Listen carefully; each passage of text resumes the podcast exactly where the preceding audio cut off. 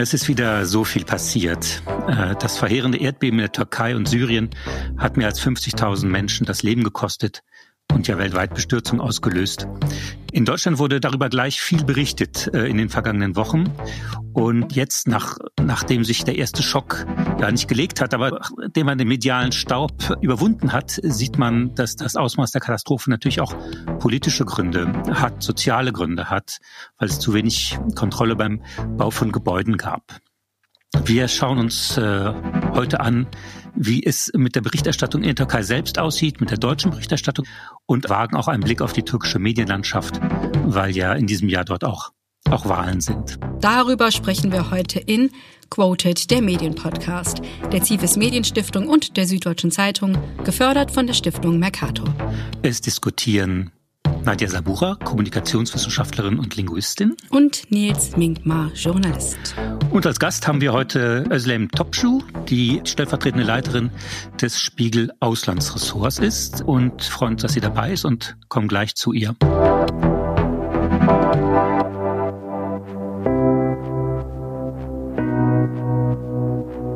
Was uns ja hier immer beschäftigt, sind die Medien in der Einwanderungsgesellschaft. Das ist ja unser, unser Fokus.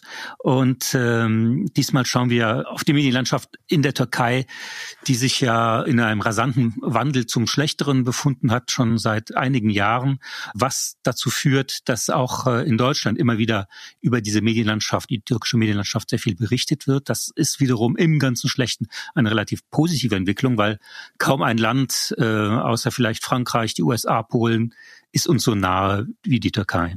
Ich finde auch, dass diese besondere Verbundenheit sich wirklich stark in der Berichterstattung deutscher Medien über die Erdbeben wiedergefunden hat. Im öffentlich-rechtlichen Rundfunk, aber auch im privaten gab es wirklich sehr schnell eine sehr hohe Aufmerksamkeit. Ich erinnere mich da an den ersten ARD-Brennpunkt, der kam direkt am Tag des Bebens, am 6.2. Und da wurden auch oft recht viele Bezüge und wirklich viel Nähe hergestellt zu den Menschen, die in Deutschland sind und die aus der deutsch-türkischen Community stammen, aber auch aus der deutsch-syrischen und der deutsch-kurdischen Community. Ähm, und ich denke, wir blicken heute wirklich aus ganz verschiedenen Linsen einmal auf die Thematik. Ich finde es interessant, dass äh, deutsche Medien wirklich sehr schnell, wie schon gesagt, darauf angesprungen sind und wirklich gut berichtet haben, ähm, weit berichtet haben, kritisch berichtet haben. Gleichzeitig gab es aber dann auch ähm, die übliche Berichterstattung, die man erwartet erwartet. Ähm, die Bild stellte beispielsweise die Frage, wie viele Menschen in Lebensnot denn wegen des Bebens nach Deutschland kommen. Das wurde dann verpackt in so eine eher insinuierende Fragestellung, ob wir wirklich noch mehr geflüchtete Menschen aufnehmen können. Und so hat sich wieder so eine recht große Spreizung in der Medienlandschaft ähm, entwickelt. Es wurde zum Glück aber nicht groß aufgenommen, eigentlich, diese Debatte. Ne? Also es kocht so langsam ein bisschen hoch. Wir werden es uns äh, nochmal ansehen müssen. Aber ich glaube, der Schock war einfach so groß und, und die, äh, die Menschen, deren Familie aus der Türkei kommen, die hier geboren sind, sind natürlich ein, fester Anker und sind ja bereit zu helfen. Und das ist ja ganz wichtig. Also ähm, ja, du sagst es, wie es ist. Es hat sich keine Anschlussdebatte daraus entwickelt. Ich führe das auch darauf zurück, dass einfach die Gesellschaft sich immunisiert gegen solche versuchten Botschaften. Und dann möchte ich aber noch mal zu einer weiteren Linse kommen, nämlich eine Linse, aus der wir jetzt nicht auf die deutsche Berichterstattung gucken, sondern wir schauen, wie deutsche Medien die türkische Berichterstattung sich anschauen, denn da gibt es durchaus einiges zu kritisieren. Die Reporter ohne Grenzen zeigen sich da sehr besorgt um die Pressefreiheit, das wurde in mehreren deutschen Medien aufgenommen. Der Deutschlandfunk oder die FAZ haben beispielsweise da auch ganz kritisch Bericht erstattet äh, und haben sogar hinterfragt, ob die türkische Regierung die kritische Presse zum Erdbeben wirklich auch unterdrückt, also aktiv verhindert. Ja, klar. Es gab einen ganz tollen Film, äh, den ich echt empfehlen möchte, noch im Netz zu sehen, vom Weltspiegel jetzt von, äh, vom Sonntag, dem 26. Februar war das. Ähm, da war ein Bericht aus ähm, Diamann, aus der Stadt, in der ein Hotel zusammengekracht ist. Und in diesem Hotel kam zu Tode ein ganzes Volleyballteam aus Zypern, junge, junge Schülerinnen, und Schüler, die dort zu Tode kamen. Und in dem Bericht wird äh, der Mut der Eltern auf Zypern gezeigt, die eben jetzt vor Gericht ziehen. Einige Menschen sind auch trotz drohender Repressalien vermutlich äh, vor die Kamera getreten in der Türkei und haben gesagt, hier war das war Pfusch am Bau und gab schon direkt Gutachten aus Zypern. Die denken also eine, eine ganz sehr schnelle Aktivität dagegen, die münden soll eben in einer äh, strafrechtlichen Aufarbeitung dieser Geschehnisse. Und das ist natürlich spannend, weil äh, ein Prozess lässt sich nun mal medial nicht so richtig äh, verheimlichen.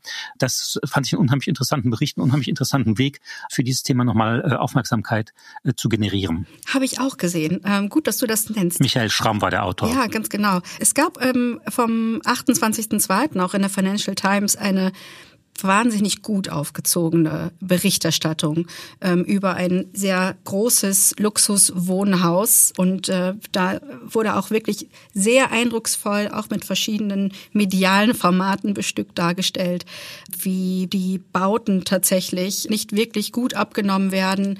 Es ein ganz großes Problem gibt, dass da die Medien auch zusammen verquickt sind mit weiteren wirtschaftlichen Interessen, Banken, Stromerzeugung, Mobilfunk, Baugewerbe Gewerbe eben auch.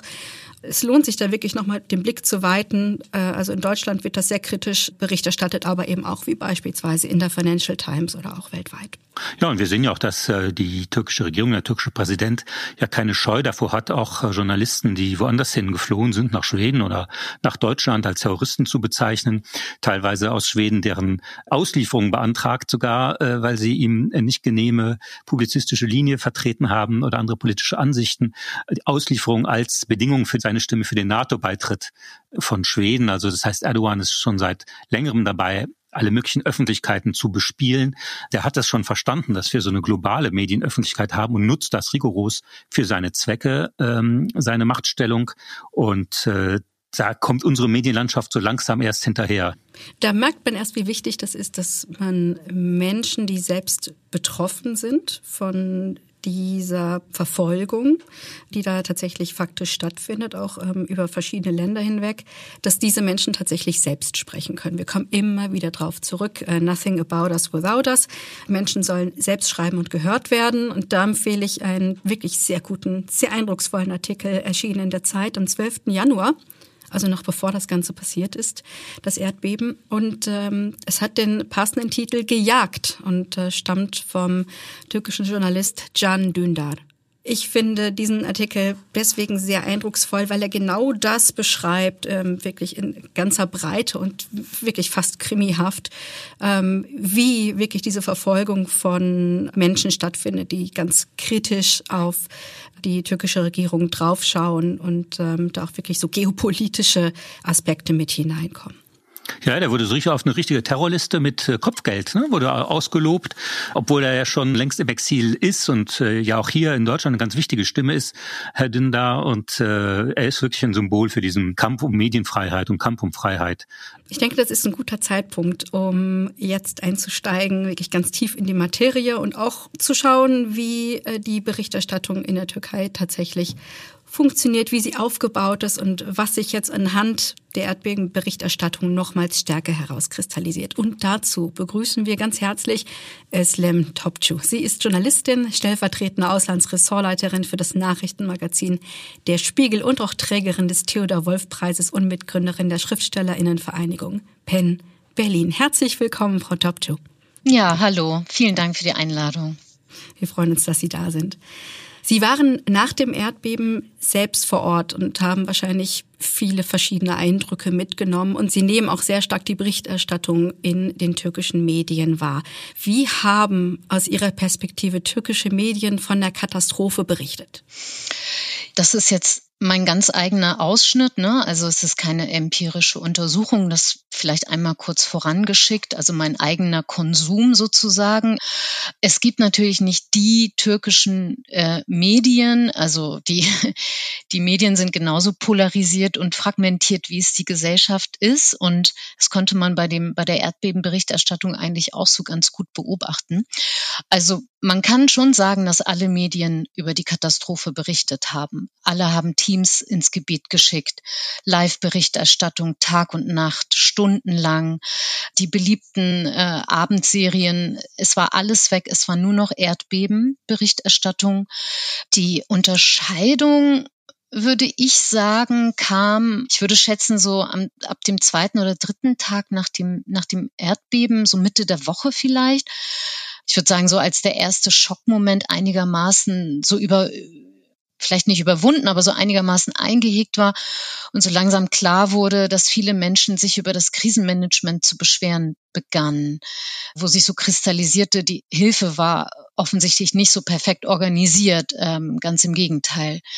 Und dann würde ich sagen, meiner Beobachtung nach trennten sich so die Medien zwischen jenen, die die mehr diesen Beschwerden und der Kritik die Plattform gegeben haben und jenen, die das weniger taten oder gar nicht taten. Bei den regierungsnahen Medien konnte man so beobachten, also so zum Beispiel, es gibt auch sehr, sehr viele politische Talkshows, wie auf CNN Türk zum Beispiel, also CNN-Ableger sozusagen. Da wurde schon die Frage nach der Verantwortlichkeit gestellt. Recht einseitig fand ich bei den Bauträgern ähm, gesucht, äh, die Verantwortung äh, oder bei jenen, die jetzt zum Beispiel so Gewinn schlagen aus dem Leid, also etwa zum Beispiel die, äh, die Preisteuerung für Zelte, diese Katastrophengewinnler wurden adressiert. Aber immer so diese rote Linie, so politische Verantwortung. Also klar, natürlich die, die, die lokalen politischen Verantwortlichen wurden da adressiert. Ne? Ich würde sagen, der Schwerpunkt bei den regierungsnahen Medien lag dann an der Darstellung so der anrollenden Hilfe. Also auf TRT zum Beispiel, ähm, TDT, dem Staatssender, da wurde besonders betont, das fand ich ganz interessant, dass dann so dreimal am Tag warmes Essen ausgegeben wurde im Krisengebiet. Also dieses Hilfe rollt an, es gibt warmes Essen, es wird alles getan, der Staat ist jetzt vor Ort, es ist unter Kontrolle so. Und, und wo hatte man dann konkret wirklich Regierungskritik gehört? In welchen Medien hat das stattgefunden? In den regierungskritischen Medien. ähm, auf der anderen Seite ist es ja kein Geheimnis, dass die Pressefreiheit in den letzten Jahren immer enger gefasst wurde, immer mehr unter die Räder gerät. Da hat man auf vielen Sendern und Internetseiten, von denen es sehr, sehr gute gibt, die unter schwersten Bedingungen und mit wenig Geld arbeiten. Zeitungen wie Hürriyet oder die Birgün, äh, unterschiedlich politische Couleur, eher konservativ die Karar. Da überwog fand ich schon die Darstellung des Versagens, der Kritik, auch durch die Erdbebenopfer. In der Türkei zählt ja vor allem nicht die Printmedien, sondern das Fernsehen ist ja sehr, sehr groß. Und bei den Fernsehmedien, das ist ein bisschen witzig für uns, weil in der Türkei ist der Ableger Fox Türkei eher ein regierungskritischer Sender. Die sind zwar nationalistisch-patriotisch äh, angehaucht, aber wenn man das sozusagen abzieht, dann ist das schon eine Berichterstattung, die einem eher ein Bild zeigt, das sich an der Realität orientiert. Wie groß sind denn die Sender im Vergleich? Ich gehe jetzt mal Richtung ähm, Rezeption, also die eher staatlichen Fernsehsender und die regierungsnahen Sender. Ähm, haben die eine deutlich größere Reichweite als die gerade beschriebenen kritischen? Ja, würde ich schon sagen. Also ich kann Ihnen da keine Zahlen nennen, aber also Fox Türkei ist schon groß, äh, großer Sender, großes Team. Die anderen sind eher klein. Also zu nennen wäre da Hulk TV, Mediascope. Das sind ähm, Internetseiten, die eben auch über YouTube und so weiter auf Sendungen gehen. Die sind natürlich sehr, sehr klein. Also wenn Sie zum Beispiel auf Twitter sich anschauen, Twitter ist ja auch sehr, sehr äh, groß in der Türkei im Vergleich jetzt zum Beispiel in Deutschland. Wenn Sie da zum Beispiel schauen, wie viele Likes irgendwie so ein Post von bei Mediascope hat, das, das sind sehr, sehr geringe, geringe Zahlen. Aber die machen eben sehr guten, würde ich sagen, sehr guten Journalismus. Trotz der, äh, des Drucks natürlich auch, den die, den die haben. Wie würden Sie das sehen? Ähm, welche Rolle spielt denn die deutsche Öffentlichkeit in der Türkei? Und, ähm, und umgekehrt, gibt es da Interdependenzen und so? Wie entwickelt sich da was? Äh, was ist Ihnen da aufgefallen im, im Nachgang zu dieser Katastrophe? Ich glaube schon, dass die Regierung sehr darauf achtet, äh, was in Deutschland geschrieben wird und auch wer das schreibt.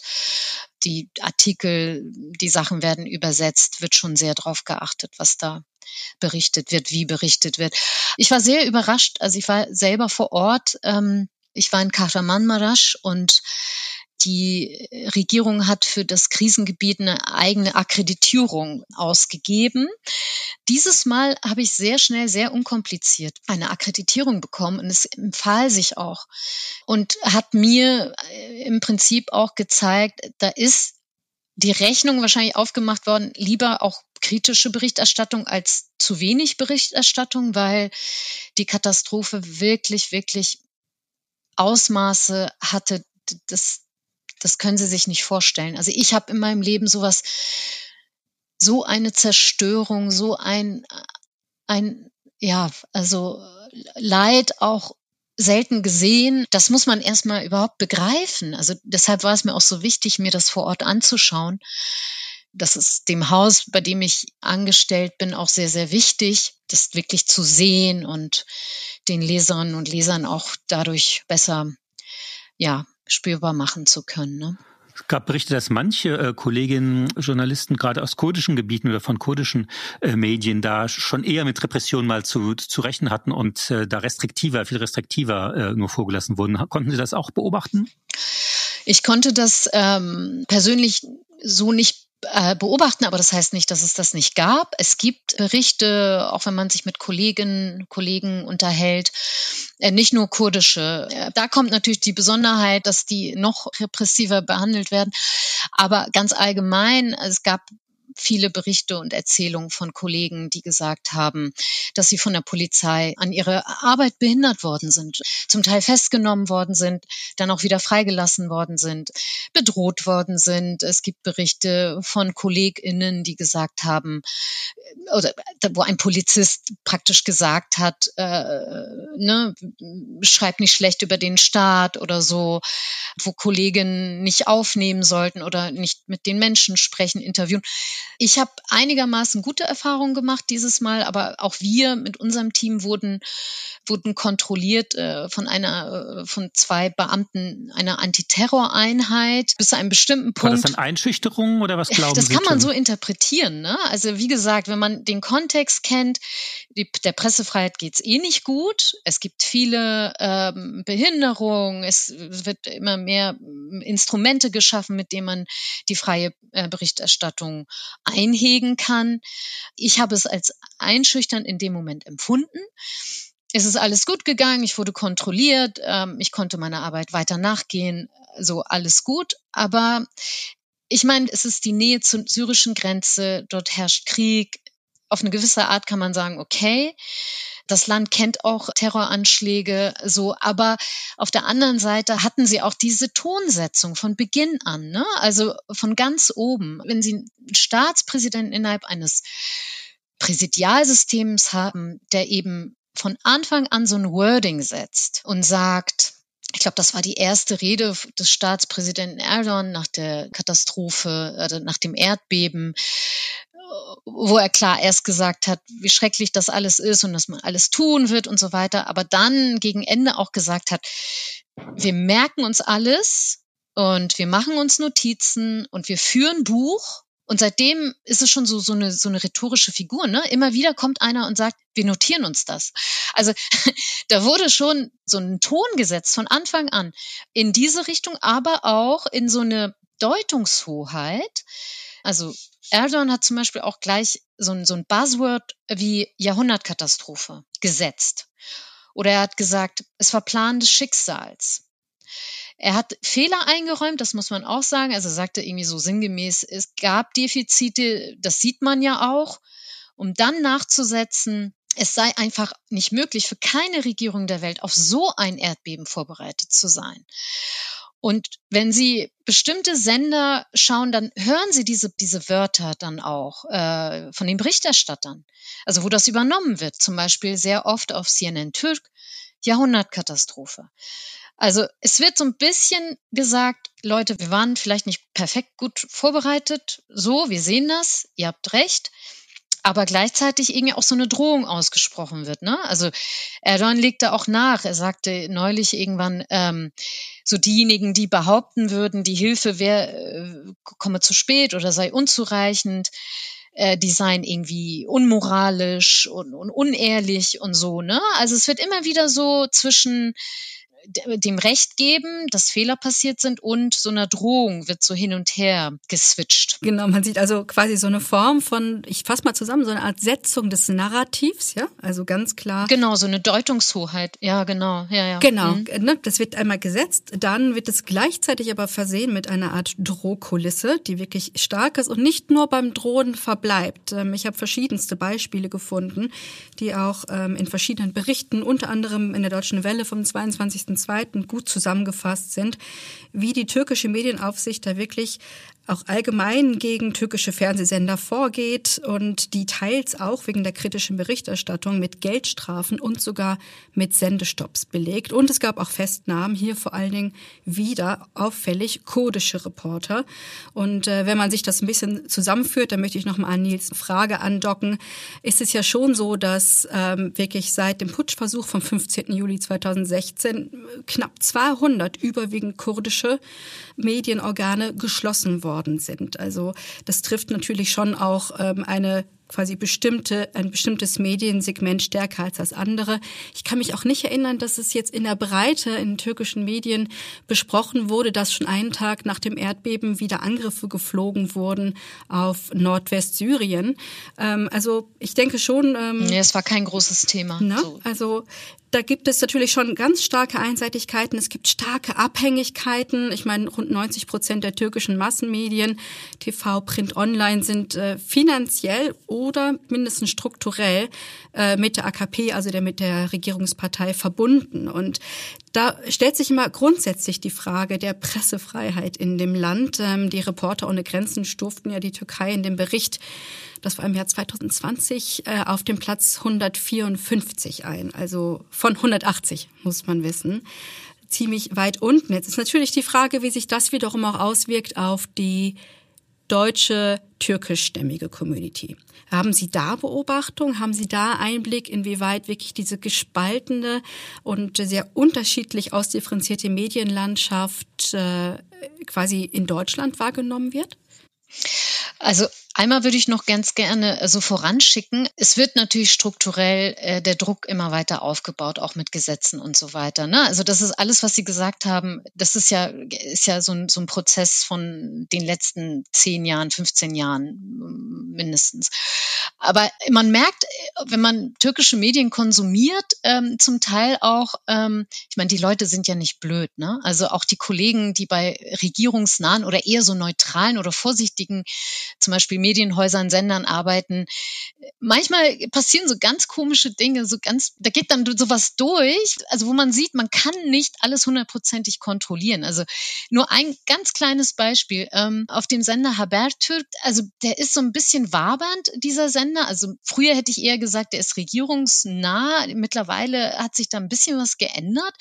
Mm, da interviewte der Nachrichtensprecher den Bürgermeister von äh, Kahramanmaraş der sich irgendwie tagelang nicht blicken ließ und dann äh, hat er sich blicken lassen, hat ist so den Fragen von bestimmten Reportern ausgewichen, die ähm, die ihn geärgert haben, ähm, die Fragen. Und bei diesem Interview im, im, Fernsehen erzählte dann dieser Bürgermeister, wie toll die Stadt und die Religionsbehörde bei den schnellen Beerdigungen performt haben. Also wie schnell die, die, die Beerdigungen so vonstatten gegangen sind. Und der hat sich dann nochmal bedankt bei allen Beteiligten und so weiter und wie toll das geklappt hat und so. Und man hat dem, dem Moderator wirklich so am Gesicht angesehen, dass der ist fast geplatzt habe ich zumindest so interpretiert und hat dann diesen Elfmeter ohne Torwart umgewandelt und meinte dann so, so seufzend, ja, äh, vielen Dank für Ihren Wortbeitrag. Schade, dass wir nicht auch in den anderen Sachen so gut performt haben wie bei der Beerdigung. Also solche Dinge passieren halt eben auch. Ähm, was die türkische Community angeht, in Deutschland, die ist auch gespalten ähm, oder fragmentiert, trifft es vielleicht besser. Ich glaube, dass die auch hier, dass die Fernsehsender eine große Rolle spielen. Ähm, von den Wahlergebnissen der letzten Male wissen wir ja, dass es eine sehr große Anhängerschaft oder eine sehr große Wählerschaft der Regierung und ähm, der Regierungspartei AKP gibt ähm, und äh, des Präsidenten. Je nach politischer Richtung oder Gusto konsumieren sie bestimmte, bestimmte Medien und über die anderen ärgern sie sich oder werden sie, werden sie wütend.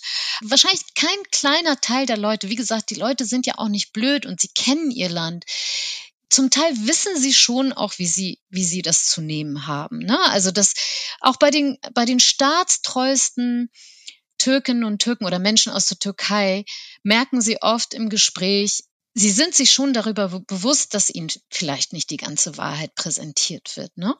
Man kann da nicht so eine automatisierte, wie soll ich sagen, so eine Gleichschaltung im Hirn und im Herzen äh, voraussetzen. Ne? Also nicht durchwächst zumindest. Also oft im, in Gesprächen merke ich, die, die Leute wissen schon oft, wie sie was zu nehmen haben. Und trotzdem, ähm, wenn es um die Frage geht, wie hältst du es mit Erdogan, ist da schon eine große äh, äh, Fangemeinde so, ne? Also wenn es darum geht, wen soll ich wählen? Wir haben ja in allen Ländern in Europa diese, diese starke Tendenz zum starken Mann. Wir hatten das ja auch oft äh, bei Quoted schon besprochen. Das ist auch ein mediales Thema. Wir haben ja auch diese äh, Fans von, von Donald Trump und von Putin haben wir auch in der Bundesrepublik Deutschland und wir haben natürlich auch Erdogan-Fans in der Bundesrepublik Deutschland und in der Türkei. Mich interessiert, was ist so Ihre Prognose für die Zukunft? Das, so, solche riesigen Erdbeben sind ja auch immer Selbstbefragungen äh, oder so Momente der Wahrheit, der schrecklichen Wahrheit einer Gesellschaft, als das große Erdbeben 1755 in Lissabon war, war das so ein bisschen ein Beginn der europäischen Aufklärung, weil man dachte, wir waren jetzt immer so katholisch und so fromm äh, in den meisten Ländern und äh, trotzdem sind wir solchen Naturgewalten ausgesetzt. Das ist, sind immer so Momente, wo, wo das Nachdenken und, und kulturelle Umbrüche dann auch folgen. Ich bin mal sehr gespannt, wie das, wie das weitergeht in der Türkei. Also ich bin genauso gespannt wie Sie. Ähm, wir reden über die Türkei. Die Türken sagen immer, hier ist die Türkei, es kann alles jederzeit passieren. Ähm, ich glaube, das stimmt auch. Wir befinden uns ja in einer Zeit, einige Monate vor einer sehr wichtigen Wahl. Und natürlich ist die Debatte im vollen Gange, wie sich das politisch niederwirken wird. Und wenn das in Lissabon der Fall war, es wäre natürlich zu hoffen, dass es auch äh, für so ein Land äh, der Beginn von etwas Neuem oder von einem Aufbruch oder von einer Selbstreinigung oder so wäre. Als ich vor Ort war, wir haben natürlich mit vielen Menschen gesprochen und der Süden, da, also Kahramanmaraş zum Beispiel, ist eine Hochburg der AKP. Ich glaube, die lagen bei den letzten Wahlen mit dem Bündnispartner von den Ultranationalisten bei 70 Prozent oder so. Ne? Also es ist wirklich AKP-Land. Und die Leute, ganz viele haben gesagt, überhaupt soll gar kein Politiker hierher kommen und irgendwie von uns Stimmen haben wollen. Aber der Reis, also so wird Erdogan genannt von seiner Fangemeinde, über den haben wir uns nicht zu beschweren. Dreimal warme Mahlzeiten am Tag, ne? Das ist, Drei das ist tatsächlich die Propaganda, die sie, ja klar, das, ne, das hat er geschafft und genau. Und das kann auch verfangen, ne? Ich meine, was der Mann kann, ist ja Beton, ne? Ein großer Teil seiner Macht fußt auf Stahl und Beton. Viel davon ist jetzt kaputt gegangen. Aber er sagt, innerhalb eines Jahres äh, werden wir anfangen, den Menschen ihre neuen Häuser zu präsentieren.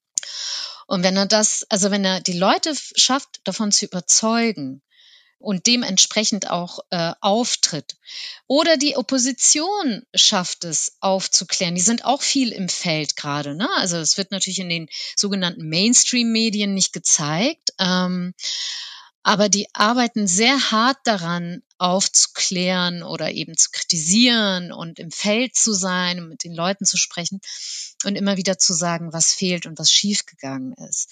Die Frage ist jetzt, wer, wer schafft es, mehr Überzeugungsarbeit zu, zu leisten. Ganz genau.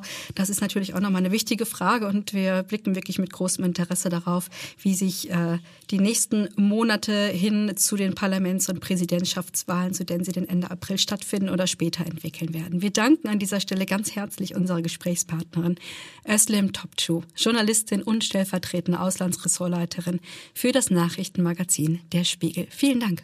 Ich danke Ihnen dieser Zusammenhang, äh, den wir jetzt, jetzt zum Schluss angesprochen haben, den finde ich so spannend, ne? zwischen Zentralgewalt, äh, also Erdogan, seiner Partei, der Geschäftswelt und wie Medien schaffen, sozusagen mal nachzuschauen, ob es da einen Zusammenhang gibt zu diesen äh, Baupraktiken. Das steht ja so ein bisschen im Raum und wie kann man sowas umsetzen, weil Erdogan ist ja der Mann, äh, der Herrscher der Bilder und äh, der Fernsehsender und wie, wie können Medien diese, diese Komplex und diese Zusammenhänge, über die es keine Bilder gibt und, und äh, auch nur sehr wenige Informationen und Zeugenaussagen, wie kann man das, wie kann man damit die Leute überzeugen? Das ist, finde ich, immer eine ganz große Herausforderung. Ja, mir ist wirklich dieses Bild hängen geblieben. Dreimal am Tag warmes Essen. Wir haben es jetzt eben ja nochmals aufgenommen. Ähm, das hat was sehr nicht nur väterliches, sondern patriarchales. Und so weiß er sich ja auch über die staatsnahen Medien zu inszenieren.